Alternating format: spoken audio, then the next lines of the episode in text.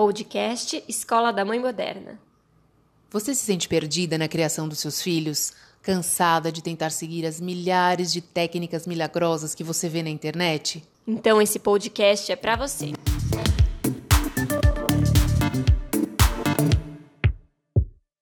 Oi, eu sou a Bárbara Catarina e no episódio de hoje a gente vai falar sobre as diferenças entre os irmãos e como isso pode atrapalhar ou ajudar no desenvolvimento das crianças.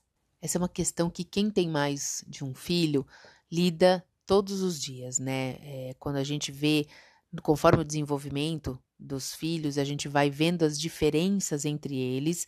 E em alguns casos, essas diferenças são muito gritantes, né? Então, a gente vê, por exemplo, casos de um filho que se super se desenvolveu na vida, uh, na escola, sempre foi um bom aluno, teve ali um papel de destaque, um filho que corre atrás daquilo que quer, que batalha, que tem um, um lugar mesmo de, de importância, né, que conquista aquilo para si, e o outro que de repente ou não sei necessariamente se em função disso ou por conta de personalidade, acaba ficando um pouco mais apagado, né? Então, é, um é um fenômeno e o outro, hum, mais ou menos ali, né? Não, não, não foi, não se desenvolveu e não quer se desenvolver, uh, até às vezes porque houve uma comparação ao longo da vida, o que é um, um, problema, né? Os pais que comparam. A gente sempre tem uma tendência que é natural do ser humano, da mãe, principalmente, porque está ali no dia a dia, comparar, né? Comparar as histórias. Ai, com esse deu super certo, mas com o outro a mesma coisa que eu fiz, que eu, eu tentei e não deu certo. Então, como que a gente lida com isso no dia a dia, né? O quão difícil é você tirar o melhor, extrair e valorizar o melhor de cada filho, às vezes no momento onde um filho mostra tudo aquilo e o outro não consegue é, se desenvolver, pelo menos na maneira que a gente tinha esperado ou que a gente olha ali dentro de um cenário, mas como é que como lidar com isso, né? É difícil, Bárbara, a gente manter esse equilíbrio entre essas diferenças. É, Tati, realmente é muito difícil, porque a gente precisa ter em mente que cada um de nós, a gente tem coisas boas e coisas ruins. A gente tem coisas que a gente faz bem e coisas que a gente não faz bem. Só que quando a criança é pequena, ela ainda tem um pouco de dificuldade de entender é, esse raciocínio. Não só as crianças, né? Vamos, vamos admitir aqui que nós adultos também temos. Eu, por exemplo, tenho uma frustração que eu não sei cantar. Mas é o que? Paciência, eu tenho outras habilidades. Eu sou psicóloga, eu estudo, trabalho com essas relações humanas, eu tenho o talento de cuidar de outras pessoas, mas não sou cantora, por exemplo. É, hoje é, tá tudo bem, mas quando a criança ela é pequena e ela vê, por exemplo, um amigo que joga super bem bola e ele tem uma habilidade zero com bola, mas ele é super artístico, desenha muito bem, pinta muito bem. É, e aí fica um pouco difícil ele entender que teremos coisas que somos bons ou ruins. Uma coisa que eu queria trazer no episódio de hoje é que durante muitos anos, no começo aí da minha carreira com psicologia, eu trabalhei com a psicologia hospitalar, principalmente com crianças cardíacas e transplantadas. E na minha experiência, o que eu percebia? É, as mães, a maioria tinha mais de um filho. E um dos filhos era aquele filho doente, né, que precisava de um transplante cardíaco, e o outro era o filho saudável. O que, que muitas vezes acontecia? É, esse filho que precisava do do transplante ou desse coração ou de uma cirurgia, ele é um filho que demandava mais atenção e mais presença física dessa mãe. E esse segundo filho tinha várias questões emocionais complicadas, porque ele é o saudável, é o que teoricamente, ai, ah, não preciso dar muita atenção para ele porque ele tá bem, né? Então eu preciso me preocupar com esse outro filho. E as consequências emocionais dos irmãos de filhos que têm doenças crônicas, elas são muito complicadas. Exatamente por isso, muitas crianças me diziam dos irmãos, né, que queriam ser doentes, que queriam estar sim no lugar dos irmãos, sem entender, porque eles percebiam, puxa, ele tem a minha mãe 24 horas e eu não tenho. E eles acabavam tentando usar isso é, da maneira que eles davam conta. E é muito complicado que eu estou trazendo um exemplo aqui radical de doença. É, e aí é mais fácil a gente visualizar essa dificuldade de comparar. Porque o que muitas vezes acontecia do, do irmão que não era doente? Ai, você não pode brigar assim com seu irmão, você tem que ter paciência, o seu irmão é doente, ou qualquer outra coisa, assim, deixando o irmão que tinha um problema físico é, em evidência e esse irmão saudável não. É, quando a gente fala de doença, é mais fácil a gente ver, mas isso acontece no dia a dia. A gente que tem mais de um filho e que não são doentes, é, muitas vezes a gente se coloca como juiz dessa relação. Então, ai, para de encher o saco do seu irmão, você também tá pegando no pé dele, deixa ele quietinho. E aí, esses irmãos acabam usando isso para é, chamar atenção e a gente atrapalha a relação entre os irmãos. É muito complicada. Outro aspecto desse, desse cenário é a questão dos rótulos, porque a gente também tem que tomar muito cuidado para não colocar esses rótulos nas crianças, né? Ah, porque você é isso, seu irmão é aquilo.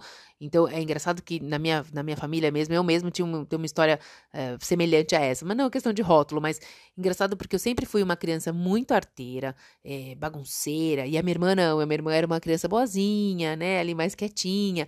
Então tinha essas diferenças entre a gente e que depois, ao longo da vida, na maturidade, a coisa meio que se inverteu um pouco. Hoje a minha irmã é muito mais introspectiva e eu sou mais extrovertida.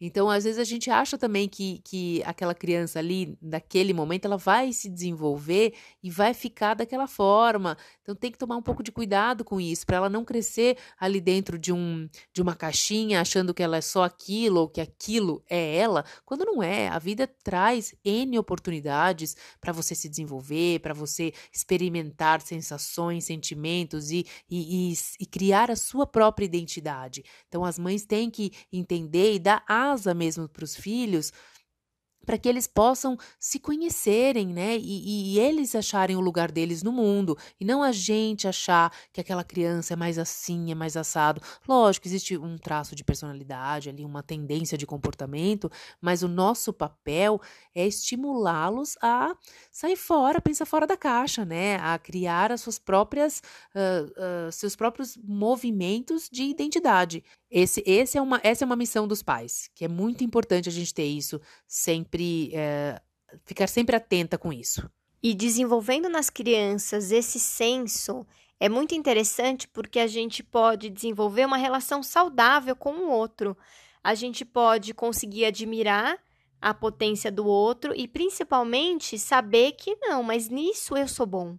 Eu posso é, me sentir seguro porque eu sei que eu sou bom nisso. O que acontece, que eu tenho percebido muito conforme as crianças vão crescendo, virando adolescentes, jovens e adultos, é pessoas muito inseguras das suas próprias potências, do que é bom e do que sabe desenvolver. É, fica muito inseguro, o outro sempre acaba sendo melhor do que ele. E é complicado porque os impactos emocionais eles são muito graves. Então, desenvolver isso é, entre irmãos, que é o primeiro laboratório. A gente está falando aqui entre irmãos, mas às vezes não tem irmão, mas tem primo próximo, crianças que convivem juntos. A gente tomar esse cuidado da comparação e desenvolver o processo de comparação interna. Eu já falei sobre isso em outros episódios, mas eu vou repetir porque é um conceito muito importante da gente sempre frisar. Quando a gente compara com alguém de fora, a gente sempre vai escolher alguém que é melhor ou pior do que a gente, mas a referência ela tá fora. Quando a gente compara a gente com a gente mesmo, a gente ensina a criança a perceber o que ela tem de bom. Então, por exemplo, vamos supor que ela está com dificuldade de aprender matemática. Você pode dizer assim para ele: Filho, você lembra como foi difícil para você aprender a andar de bicicleta e hoje você anda super bem? Então, hoje você está com dificuldade de aprender essa matéria, mas com esforço, dedicação, você vai conseguir. É mostrar para ele que ele já passou por dificuldades e que ele já superou e que ele vai criar recursos e dar conta. Não adianta dizer para ele, é, tá vendo? Mas se você não estudar, olha lá, seu irmão, ele já sabe fazer isso. Por que, que você não sabe? Porque você é preguiçoso? Enfim, aquelas comparações que muitas vezes a gente faz no momento de raiva, no momento de cansaço, mas ah, aquela referência está fora. Vamos supor que esse primo ou esse irmão, ele tem mais facilidade em matemática do que essa criança especificamente do exemplo. Não é justo a gente fazer isso com as crianças e não é justo a gente fazer isso conosco. Nós fazemos isso conosco o tempo inteiro. A gente compara com alguma coisa que é de fora. Isso em termos de físico, então, de beleza mesmo, biotipo. Ah, eu queria tanto ter o corpo daquela pessoa, mas a estrutura óssea dela é diferente da sua. Você nunca vai ter aquele corpo. Aí você vai ficar frustrado, ter problema de autoestima.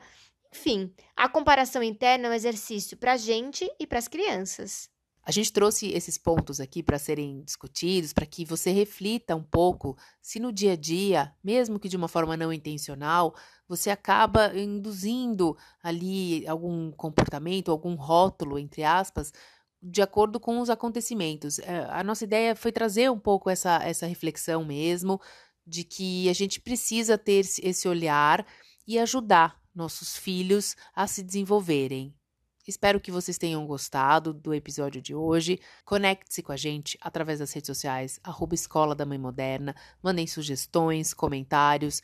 Eu e a Bárbara estamos aqui online para que a gente possa trocar informações. Até o próximo episódio.